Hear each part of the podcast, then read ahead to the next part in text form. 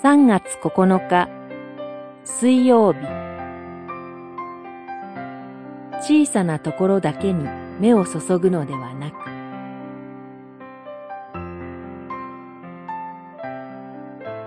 コリントの信徒への手紙1、3章、1節から9節。私は上、アポロは水を注いだ。しかし、成長させてくださったのは神です。三章六節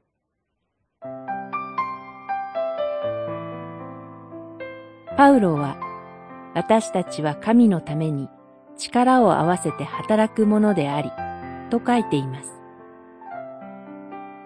ある教会会議で一人の教師が、洗礼準備の勉強会を長年続けてきた求道者が教会から離れてしまい、最近別の教会で洗礼を受けたことが分かった、と言われ、さらに自分の指導が行き届かなかった、と反省の言葉を語られました。すると、その話を聞いていた一人の長老が、その方が洗礼を受けることができたのは、先生の指導があったからではないですか？神様はちゃんと先生の働きを用いてくださったのですよ。と発言されたのです。